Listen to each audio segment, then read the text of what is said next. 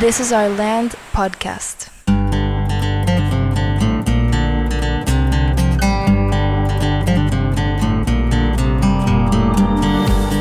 Esto es This is Our Land podcast. Estamos en el episodio 12.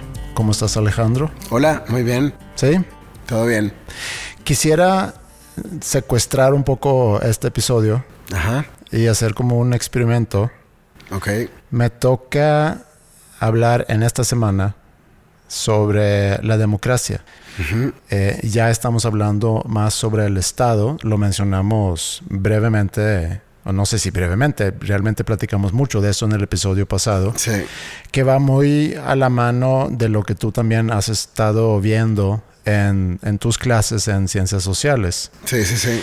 Y nosotros vamos a continuar con cosas muy, muy ligadas a lo que tú estás viendo, pero lo que quisiera hacer contigo, porque quiero hacer lo mismo con ellos, analizar un poco diferentes sistemas políticos, muy por encima nada más, no, no nos vamos a clavar, ¿no? Y argumentar un poco en contra y en favor. Ok. Porque así de primera mano es muy fácil decir que la democracia es el sistema ideal. Ajá. Y no voy a decir que no lo es, pero quisiera de perdido abrir un poco ese tema y platicar, empezando por la historia, de dónde viene, Ajá. y luego si pudiéramos hacer como un pequeño análisis y ver los diferentes sistemas que existen en el mundo y dar como que, de tu punto de vista me interesa mucho escucharlo Sí. y a lo mejor, no sé si vamos a discutir o debatirlo, pero ponerlo sobre la mesa y a ver dónde nos lleva. Sí, claro, está, está increíble. De hecho, tiene mucho que ver con mi, también con lo que vamos a ver esta semana. Que básicamente las próximas eh, tres clases de las seis que nos quedan vamos a dedicarle a la parte de, problemas y fenómenos sociales contemporáneos y en gran medida pues todos son consecuencia justamente de este tema. Ujú, Muy bien. Entonces, si empezamos por la historia eh, y vamos a tocar algunos puntos que hemos visto aquí antes, pero yo creo que vale la pena repetir. Se dice que la democracia como concepto nace en Grecia, unos 500 años antes de Cristo. Ajá. Ahora, no dudo que en tribus en otras partes del mundo, en algún momento, ha habido algo similar, eh, donde ponen a un comité y que la gente pueda votar quiénes van a formar parte de este comité y que ese comité eh, sea quien toma ciertas decisiones que, pues, que a final de cuentas va a tener consecuencias para el tribu. Sí, puede ser. La verdad ese es un tema que no, no conozco mucho, pero me parece que es, que es muy interesante porque de alguna manera las tribus se organizaban donde el, el- el más viejo era más sabio, había el, el rol del, digamos, del chamán y, y luego la gente. Pero aquí estamos ya hablando de, de cómo se organiza una sociedad, ¿no? Sí. Y si vamos a Grecia, Atenas, 500 años antes de Cristo, y como consecuencia de una, no voy a decir tiranía, pero de una Pero sí. Surge ese concepto de que debería haber un comité escogido por la gente que pueda tomar ciertas decisiones que, que tienen que ver con la política en sí de la ciudad y cómo nos organizamos, Ajá. etcétera. Cómo vamos a distribuir los recursos. Los que podían votar en aquel entonces eran los hombres solamente, mayores de 20 años, que no eh, eran esclavos y que tenían propiedad. O sea, si eras mujer, esclavo, o si no tenías propiedad, y si tenías menos de 20 años, no podías votar. Entonces no es una No es representativo, digamos. no es representativa, entonces se puede cuestionar si realmente es una democracia, pero podemos decir que tiene que ver Ajá, con la democracia o el concepto que conocemos como la democracia. Eso continúa durante el Imperio Romano y con la caída del Imperio Romano eh, empieza a desvanecer un poco esa idea de la democracia y empieza a haber más monarquías, eh, más el concepto de totalitarismo, que continúa por varios años, o por, por muchos años realmente. Yo creo que, no sé, el Imperio Romano cae en no sé, 470, 80 después de Cristo, más sí, o menos. que es más o menos ahí donde empieza justamente la Edad Media. La Edad Media, sí.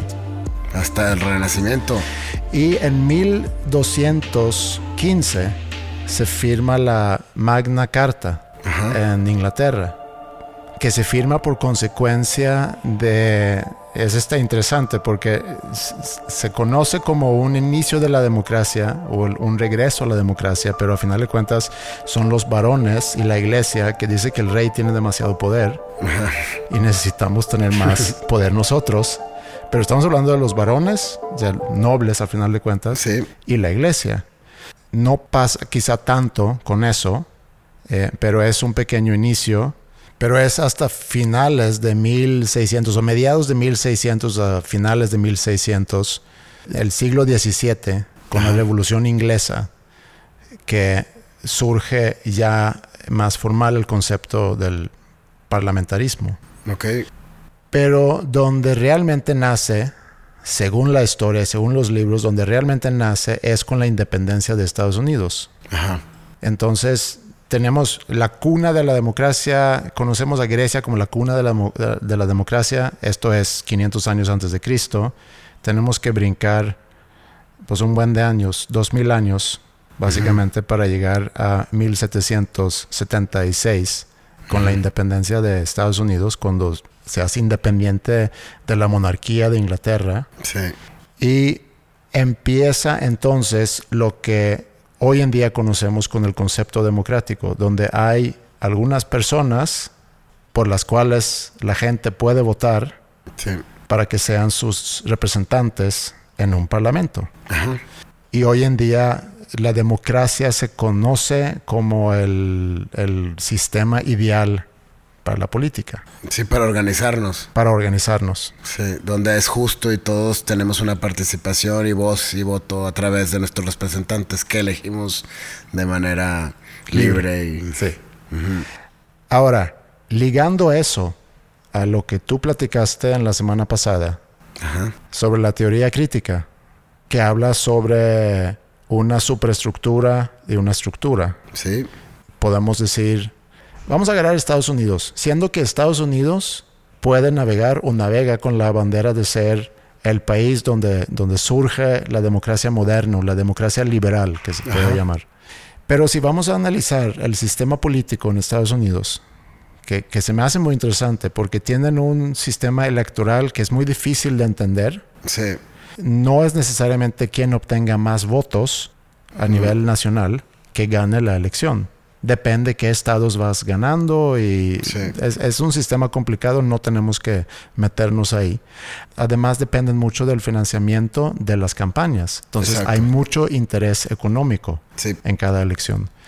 Y además tienen un sistema de lobbying y para explicar lobbying son grupos de interés que trabajan en Washington donde todo el poder se mueve a empujar ciertas eh, propuestas para convertirse en, en leyes Leyes. y también hay mucho interés económico ahí. sí, claro. Entonces, como político en Estados Unidos, y eso lo vemos ahorita, el, el tema del- de las armas, por ejemplo, es un, es un buen ejemplo. El tema del aborto es otro buen ejemplo. Sí, Tú puedes como político o como presidente inclusive, o como candidato en una elección, tener una postura ante el tema, pero tienes que navegar con mucho cuidado para no hacer enojar a ciertos grupos con mucho poder y con mucho dinero. Entonces, ¿qué tanta democracia realmente hay? Sí, exacto. Es lo que, lo que dice la teoría crítica. A final de cuentas está la superestructura que está compuesta por todos estos gu- organizaciones y grupos de poder que tienen intereses en, el, en, la economía y por ende en, en la manera en que como consumimos. ¿No? Entonces, sin duda, pues esos intereses eh, nos, nos afectan y terminan creando o dándonos una, una dándonos información para que cada uno de nosotros creamos una realidad completamente diferente a la que a la que es. Sí, porque pudiéramos alegar en defensa de la democracia que, como dijo Winston Churchill, es el sistema político menos malo.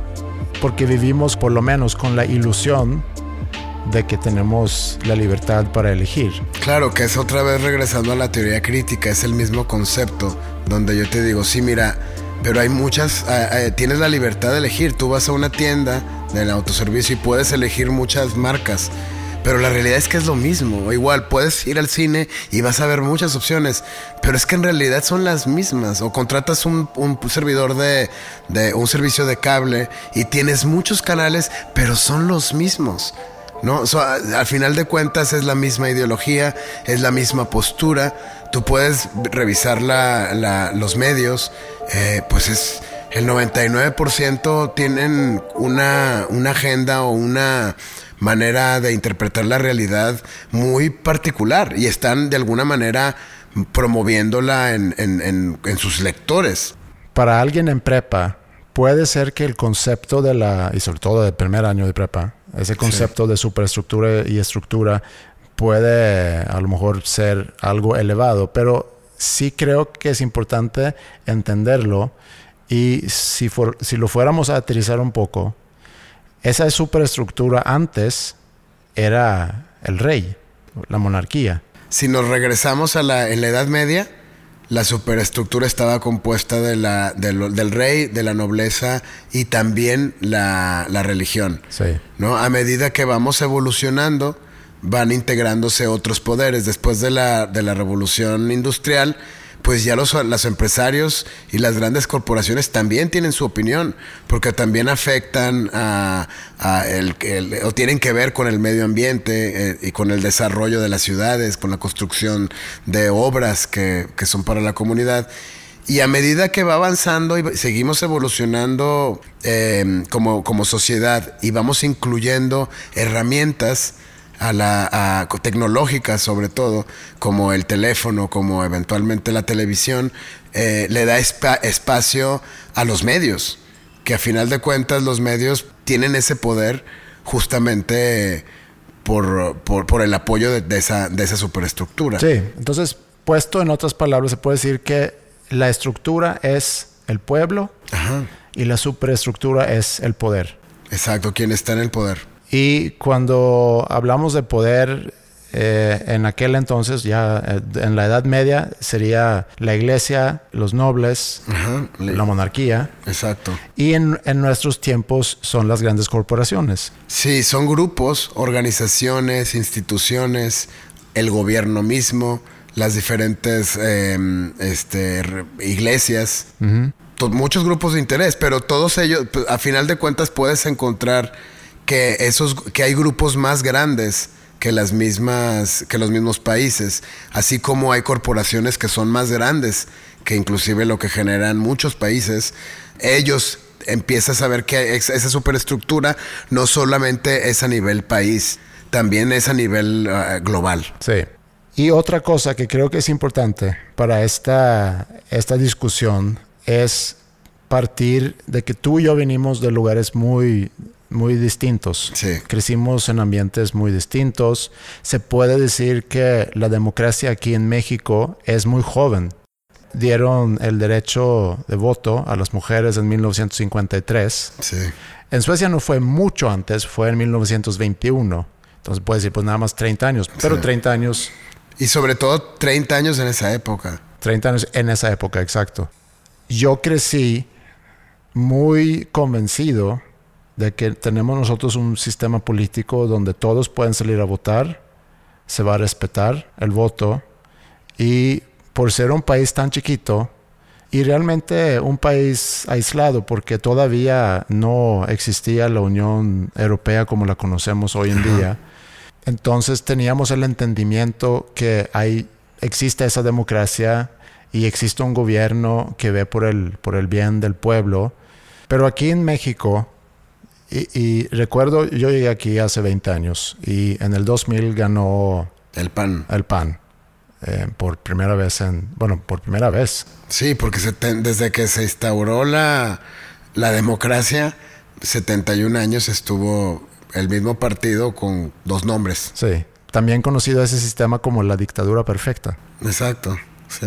Pero ya que estamos 20 años después de eso, 20 años después de la supuesta democratización de México, ¿Tú crees que fue una democratización o fue algo que a lo mejor le convenía al mismo sistema político en México que hubiese ese cambio?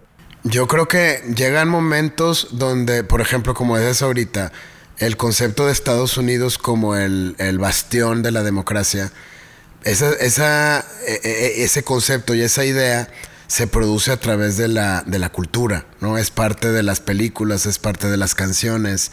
Y, ese imperialismo que vaya, esa música, esa, esa parte de la cultura de Estados Unidos que, que, llega a todo el mundo, promueve esas ideas y de alguna manera la democracia se vuelve algo importante, algo a que aspirar aquí en México. Yo en, pues, en mis primeros años, pues lo único que te enterabas es que era pura corrupción, que realmente el quien escogía el presidente, él era el que iba a ser el próximo presidente, obviamente buscando proteger sus intereses.